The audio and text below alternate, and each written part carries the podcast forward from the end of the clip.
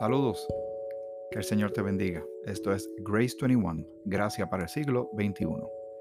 Mi nombre es Miguel Antonio Ortiz. Contento de estar nuevamente contigo.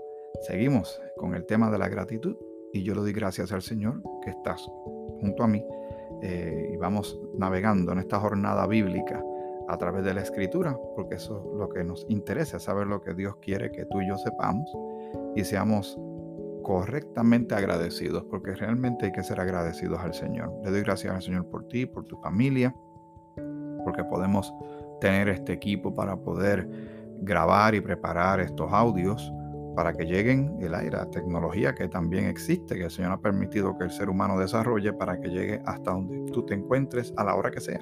Así que buenos días, buenas tardes o buenas noches, dependiendo de la hora que escuches estas grabaciones y también agradezco grandemente eh, que algunos de ustedes me dejan saber que lo, pasan a otras personas, eh, lo comparten con familiares y amistades y el alcance pues entonces es más amplio y eso lo agradezco de todo, de todo corazón.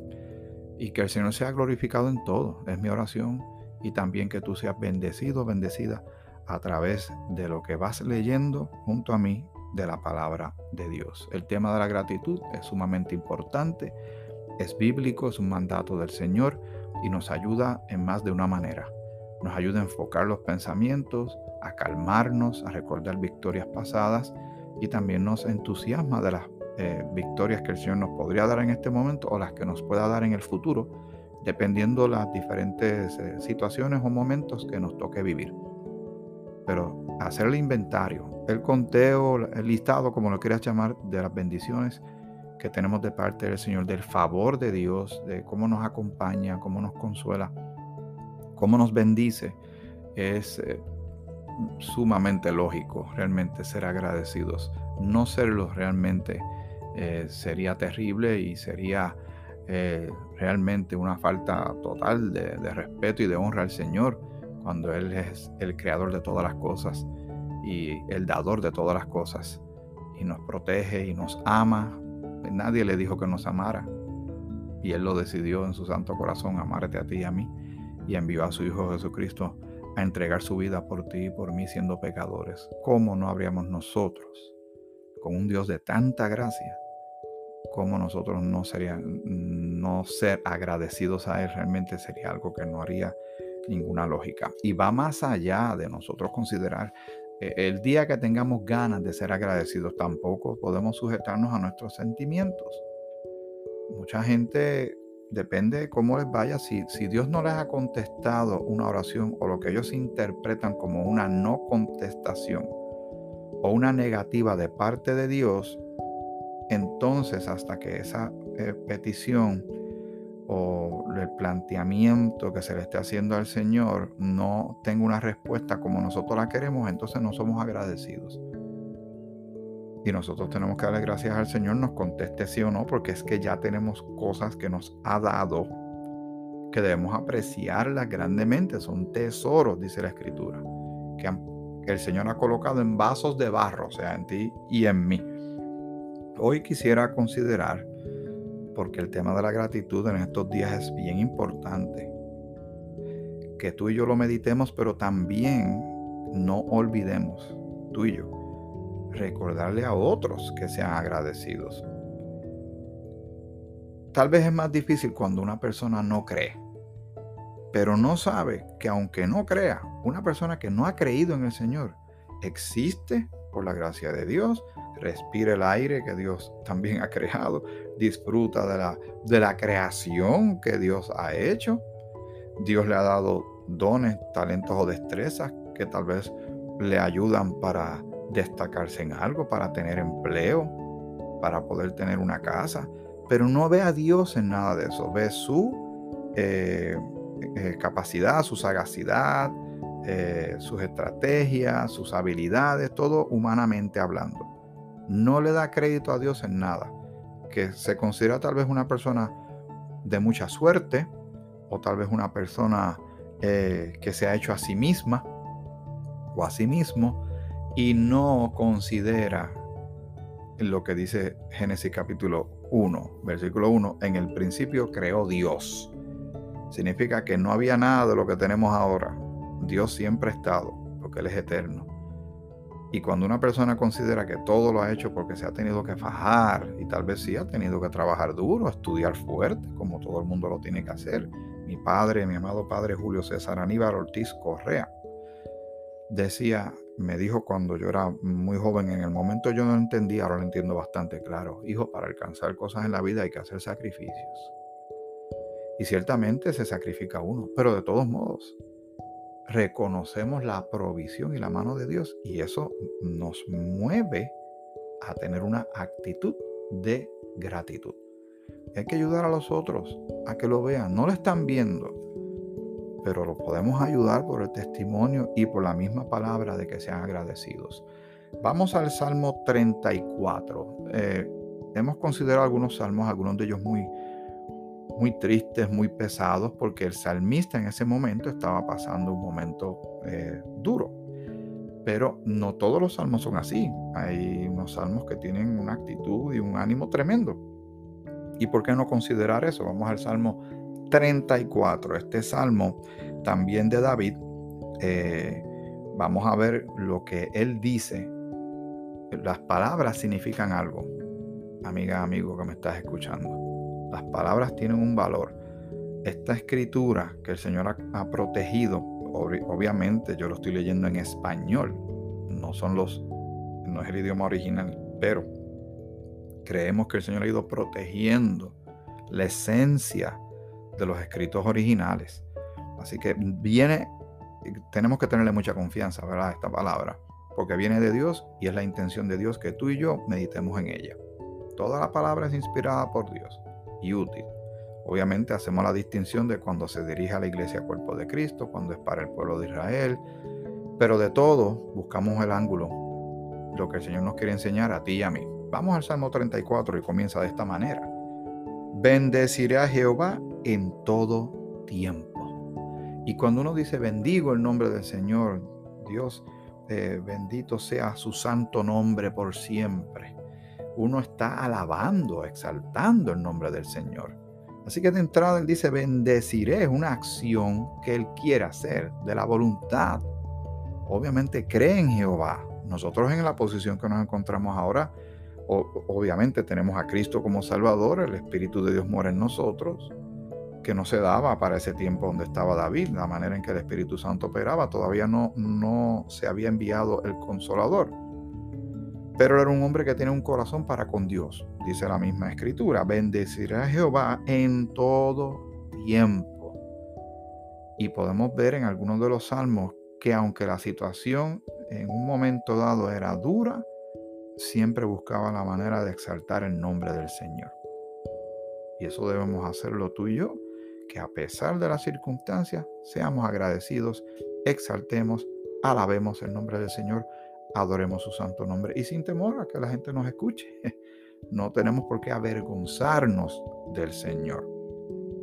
Dice, su alabanza estará de continuo en mi boca.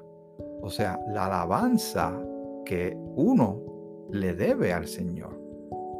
Porque debemos exaltar su nombre. En, la alabanza también hay un reconocimiento, igual que cuando somos agradecidos. ¿Qué estamos haciendo? Reconociendo a Dios, reconociendo sus bondades, su realidad, de que Él es verdad, de que Él vive en nosotros, de que tenemos gran, gran esperanza de que vamos a un día a partir y encontrarnos con el Señor. Todo eso es lo que conforma la vida de un creyente. El versículo 2, Salmo 34, en Jehová se gloriará mi alma. Lo oirán los mansos y se alegrarán. Así que esto impacta a otra gente. Esto llega, en el caso del Evangelio de la Salvación que tenemos ahora en Cristo, que Cristo murió en la cruz, fue sepultado y resucitó al tercer día. Este mensaje, esta alegría, este gozo que tenemos tú y yo, es digno de que otros lo escuchen y de que otros lo crean y se lo disfruten como nosotros. No es para quedarnos con él. Ellos tienen que saber, como dice la canción del famoso cantante norteamericano Steve Green, que también tiene esta versión en español, tienen que saber, tienen que saber del amor de Dios. Cuando tengas una oportunidad, busca ese tema en el internet y escúchalo. Es un tema muy, muy hermoso. Engrandeced a Jehová conmigo y exaltemos a una su nombre. Uno, uno percibe como que este hombre que está en este momento exaltando, tan centrado en la alabanza, está como convocando, alando a quienes estén cerca a que se unan en ese, en ese mismo sentir, en esa misma acción. Cuando dice engrandeced a Jehová conmigo, o sea, que no sea él solo, y exaltemos aún a su nombre, lo, lo dicen plural. En, la, en las iglesias y, eso es una de las bendiciones de las congregaciones. Cuando nos reunimos y empezamos a cantar todos juntos, hay momentos que son, todos los momentos son especiales, pero por alguna razón hay unos que son muy particulares, muy sublimes y, y todo el mundo se queda como que, ¿qué fue lo que pasó aquí? Cuando todo ese, toda esa hermandad del cuerpo de Cristo empieza a elevar cánticos y, aunque las voces son todas distintas, y hay hombres, mujeres, jóvenes, hasta niños, adultos mayores, y está el grupo de adoración dirigiendo, pero cuando todos lo hacen a la misma vez es algo muy especial. Pero es algo que impacta favorablemente nuestra vida, y es que estamos haciendo algo que el Señor quiere que hagamos tú y yo. Nosotros recibimos una gran bendición, pero realmente toda la gloria Toda la honra se la merece nuestro Señor y Dios. ¿Cierto? Alabado sea su nombre, ciertamente. Y dice el versículo 4, busqué a Jehová, ahí está otra vez esas palabras de acción, de, voluntad de uno, ¿verdad? No se siente como obligado, es que él quiere hacerlo, David lo quiere hacer, la pregunta que nos tenemos que hacer tú y yo es si tú y yo queremos hacerlo, ¿verdad? Busqué a Jehová y él me oyó y me libró de todos mis temores. Hoy día, que se vive en una cultura de temor, de mucho miedo, donde los, los medios enfatizan el tema o los temas que causan pavor, terror entre la gente. Eso a nivel global, pero yo me concentro en el área que conozco, que es de Puerto Rico. Y cuando uno ve noticias de violencia, de secuestros, de maltrato a ancianos, de abusos contra la mujer y los niños, y, hablan de la trata de humanos y, y, la esclavitud de que se está llevando a cabo moderna, pero sigue siendo terrible, donde personas las esclavizan Suena como algo de antaño, pero no, todavía se da sobre todo porque hay un elemento económico en esto. Y cuando uno ve todas esas cosas y, está el peligro de la pandemia al momento de hacer esta grabación, y, y todo ese temor, la gente se siente oprimida, esclavizada. Pero mire lo que dice el salmista que también nos, está diciendo algo el Señor a ti, a mí directamente, porque esta palabra ha sido protegida y cuidada hasta este instante. Llega hasta el siglo XXI. Busqué a Jehová. Cuando dice busqué, lo buscó en oración. Lo buscó con su pensamiento centrado en el Padre. Y dice, Él me oyó, como lo da por cierto. ¿Y qué dice la escritura en Primera de Tesalonicenses, el capítulo 5, versículo 17, creo. Orad sin cesar. ¿Qué dice Filipenses, capítulo 4, versículos 6 y 7? No, no se afanen por nada, por nada estéis afanosos, si no sean conocidas vuestras peticiones. O sea, que oremos, que oremos. Y Pablo en muchas instancias decía que estaba orando por, por, por aquellos que él amaba, por, por sus hermanos en la fe, en estas iglesias que él estaba estableciendo. O sea, la oración es, una gran bendición que tú y yo tenemos. Eso lo tenemos que seguir enfatizando, de que podemos hablarle al Señor. Y miren lo que dice cuando en Filipenses dice que uno hace esa oración y presenta esas peticiones en ruego y súplicas al Señor, dice que la paz de Dios, que sobrepasa todo entendimiento, guardará nuestros corazones y nuestros pensamientos en Cristo Jesús. ¿Qué trae eso? Paz, calma, tranquilidad, serenidad en medio de la prueba. La prueba es real y todavía está. Pero ya no estoy dejando que me afecte, que me abrume, que me quite el aire, que me quite el sueño, que me quite eh, el patrón alimentario, ¿verdad? De, de cómo uno come, que todo eso se altera. Busqué a Jehová y él me oyó y me libró de todos mis temores, así que era más de uno. Y este era un hombre que era un líder, era los temores como rey, temores este, como padre, temores como administrador, temores de la gente que quería matarlo, o sea, tenía muchas razones para estar temeroso y preocupado. Pero él dice que buscó a Jehová y el Señor lo escuchó y lo libró, o sea, lo liberó de todos sus temores. Y tú y yo estamos yendo delante del Señor para que se encargue de todos estos miedos y temores que tenemos, porque son reales. El mundo está como está y así seguirá hasta que estemos con el Señor. Y luego cuando el Señor se encargue de todo lo demás en el futuro y ya no habrá más llanto, ni más dolor, ni más lágrimas, pero todo a su debido tiempo. Los que miraron a Él, dice el versículo 5, fueron alumbrados. Dice la escritura que Dios es luz. Jesús dijo que es la luz del mundo en Primera de Tesalonicenses también, capítulo 5, dice que ya nosotros no andamos en tinieblas, somos hijos de luz, andamos en la luz porque ahora sabemos la verdad. La verdad que se nos ha sido revelada en Cristo Jesús y a través de la palabra. Y el Espíritu Santo que nos ayuda a entender las cosas, no tan solo las maravillosas eh, verdades y misterios de Dios, sino las circunstancias para verlas correctamente como Dios quiere que las veamos conoceremos la verdad, la verdad nos, hará libres. Los que miraron a Él fueron alumbrados y sus rostros no fueron avergonzados porque Dios no rechaza a nadie que se acerca a Él en fe y con fe. Porque sin fe es imposible agradar a Dios.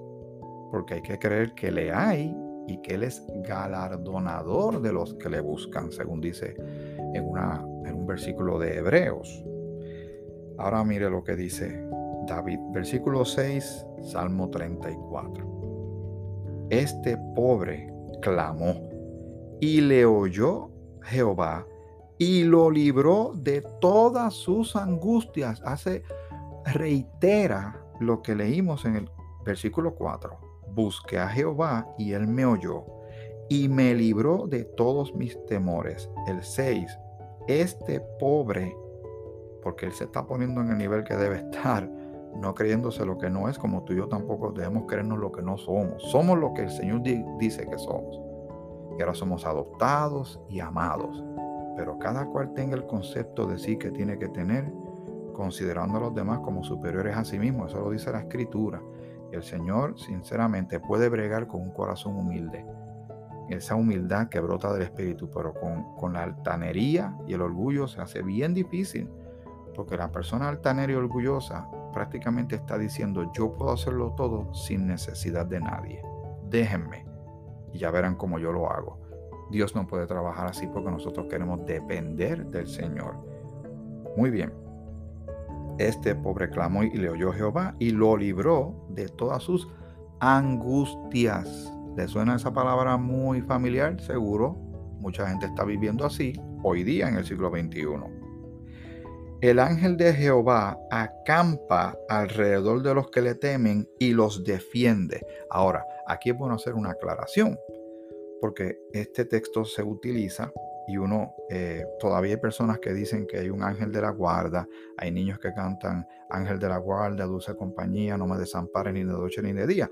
Mucha gente todavía le, le enseña eso a los niños, pero mire, aquí es bueno hacer una, trazar la palabra correctamente hacer una buena división, ¿verdad? De la escritura, del momento en que, de que estamos leyendo esto cuando David lo escribió, pero el momento que vivimos tú y yo ahora. Y es, y perdona la repetición, pero es que es, es la verdad bíblica. Que en vez de pedir, y esto yo lo escuché del doctor J. Vernon Magui, que tiene un programa muy reconocido de estudio bíblico que se llama A través de la Biblia. Te lo recomiendo. Búscalo en el internet. Y este caballero dijo en una ocasión hablando sobre el tema de los ángeles, que hay gente que cree más en los ángeles que en Dios prácticamente. Y él dice, nosotros tenemos el Espíritu de Dios en nosotros, tenemos a Dios en nosotros. Dígame de un ángel que sea más poderoso que Dios. Un ángel que sea más poderoso que el Espíritu Santo. Ninguno. Pues así que cuando uno ora por esta certeza de que el ángel de Jehová acampa alrededor de los que le temen y los defiende, nosotros tenemos la armadura de Dios que dice Efesios capítulo 6 y tenemos a Dios en nosotros. Recuerda lo que leímos en Colosenses capítulo 3, que nosotros estamos en Cristo y Cristo en Dios. Si Dios quiere enviar ángeles para intervenir en cualquier situación que tenga que ver conmigo, pues eso es, eso es soberanía y voluntad de Dios. Pero yo no estoy pidiéndole a Dios que envíe ángeles en ese sentido porque yo lo tengo a Él. Dios y yo somos un ejército. Dios y tú son un ejército. Y los ángeles tienen su lugar muy en particular cuando eso es un estudio aparte que podemos hacer en el futuro. Los ángeles tienen mucho que ver con Israel. Pero nosotros ahora tenemos el Espíritu de Dios en nosotros. Y, y la armadura de Dios. Alabado sea su santo y bendito nombre. Pero este texto suena hermosísimo. Es maravilloso. El ángel de Jehová acampa alrededor de los que le temen y los defiende. Para terminar, el 8, el 9 y vamos hasta el 10. Gustad y ved que es bueno Jehová. Dichoso el hombre que confía en él. Temed a Jehová, vosotros sus santos. Ese temor es un temor reverente.